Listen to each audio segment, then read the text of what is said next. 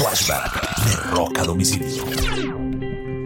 Un 24 de mayo del año 2010 muere el bajista de la agrupación Slipknot Paul Gray a sus 38 años de edad, producto de una sobredosis de droga, mientras se encontraba en un hotel en Iowa.